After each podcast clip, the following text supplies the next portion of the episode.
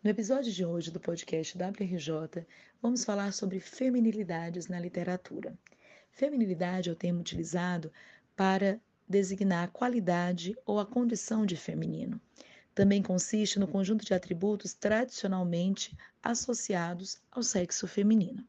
A verdade é que a imagem de mulher na literatura e em outras manifestações artísticas muda, assim como as próprias mulheres em cada período.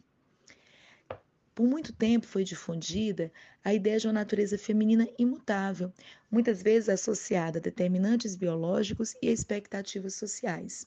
Falar sobre feminilidade hoje consiste em reconhecer a pluralidade das representações simbólicas da mulher na contemporaneidade é um exercício pleno de combate à estereotipia. Partindo do romantismo como referência, o que nós percebemos é que no século XIX criou-se um perfil idealizado, um arquétipo angelical da mulher, muito bem exemplificado em um trecho do romance A Moreninha de Joaquim Manuel de Macedo. Que coleção de belos tipos! Uma jovem de 17 anos, pálida, romântica e, portanto, sublime, uma outra de olhos azuis, faces cor-de-rosa. O século XIX também representou a transição do romantismo para o realismo. Nesse momento, uma obra icônica foi extremamente importante. Trata-se do livro Senhora, do escritor cearense José de Alencar. Em dado momento da narrativa, escreveu Alencar: quem observasse Aurélia naquele momento não deixaria de notar a nova fisionomia que tomara seu belo semblante e que influía em toda a sua pessoa. Era uma expressão fria, pausada, inflexível, que jaspeava sua beleza, dando-lhe quase a gelidez da estátua.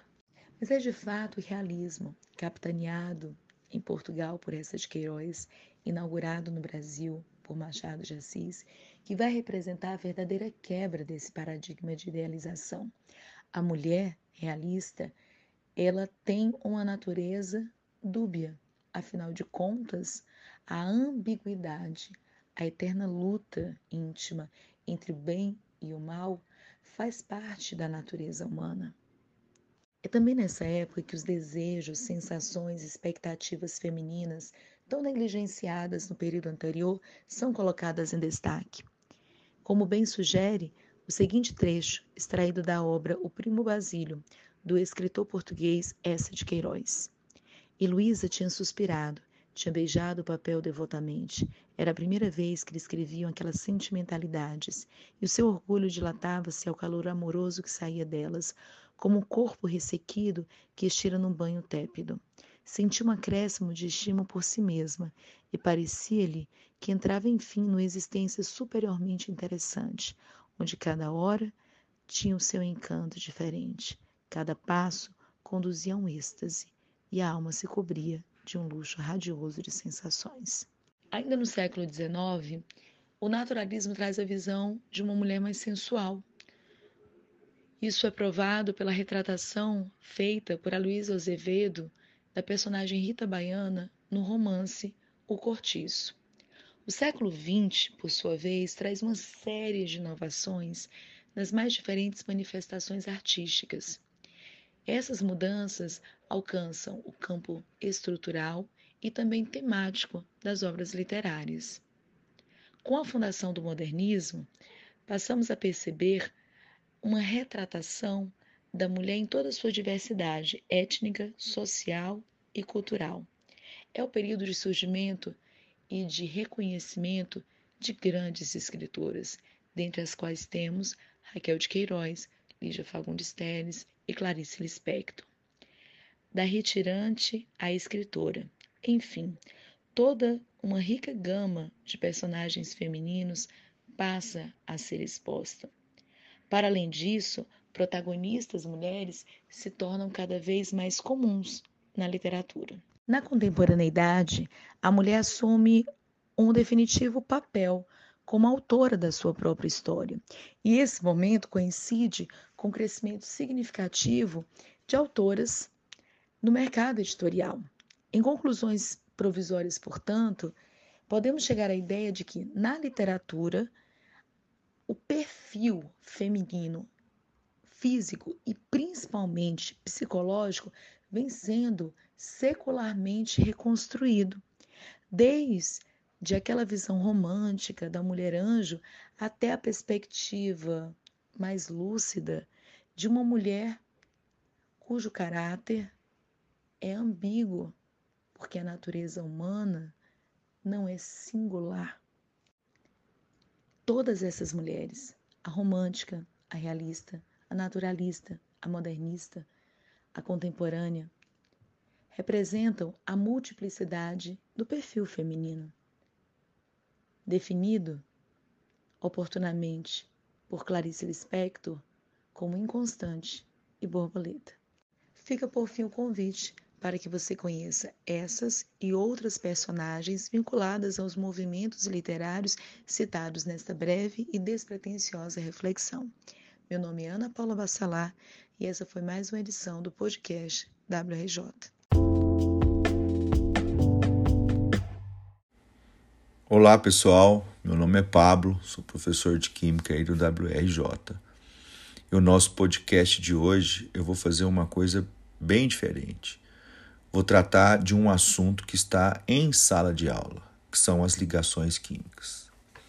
Duas ligações importantes que a gente vai comentar aqui é a ligação iônica e depois a ligação covalente. Bom, primeiro, por que, que os elementos precisam ligar-se uns aos outros? Para adquirir estabilidade. Lembrando que a estabilidade na química ocorre quando o elemento adquire oito elétrons na camada de valência com exceção de alguns poucos, um deles é o hidrogênio, né, que precisa só de dois elétrons para se estabilizar, porque ele vai seguir o único gás nobre, o hélio, que está estável com dois elétrons na camada de valência.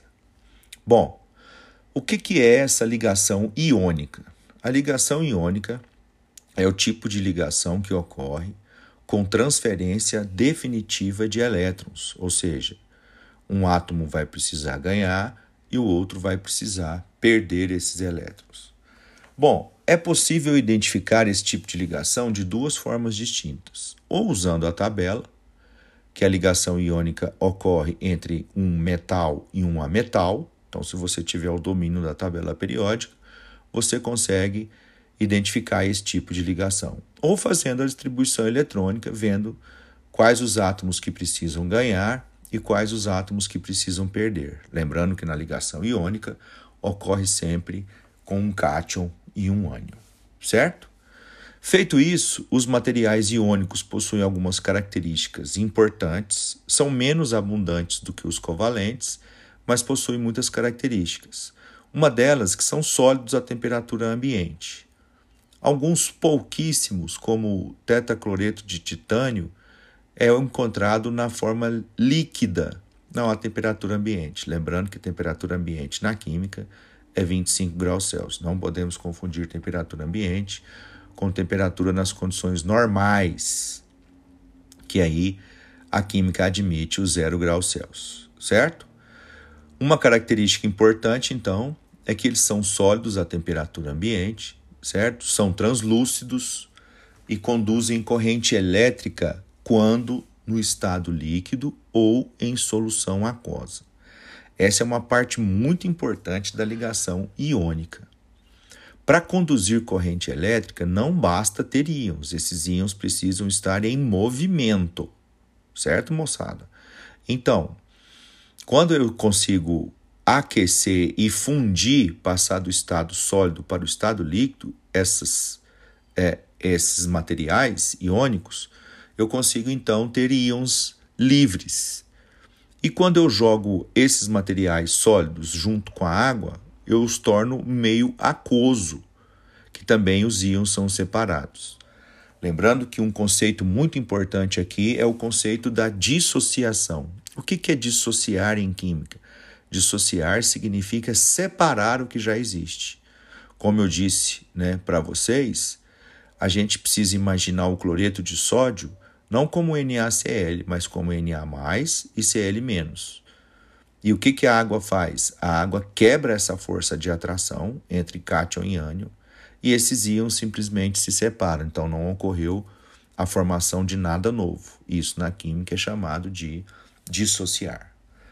Ótimo. Partindo agora para a ligação covalente, também a definição pode ser bem simples, admitindo que agora vai ocorrer um compartilhamento de elétrons.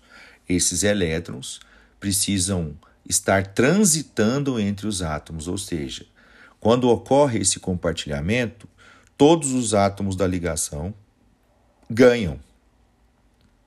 Então, esses elétrons passam a ficar para os dois átomos. Bom, na ligação covalente, que são os elementos mais abundantes que nós temos, o grupo de substâncias mais abundante que nós temos, a ligação covalente se estabelece na tabela periódica entre ametais. Mas eu disse uma coisa na, na, durante os nossos estudos, que é possível ter ligação covalente entre um ametal e um gás nobre. Apesar do gás nobre já estar estável, em condições especiais, podemos ter aí uma ligação covalente com eles, certo?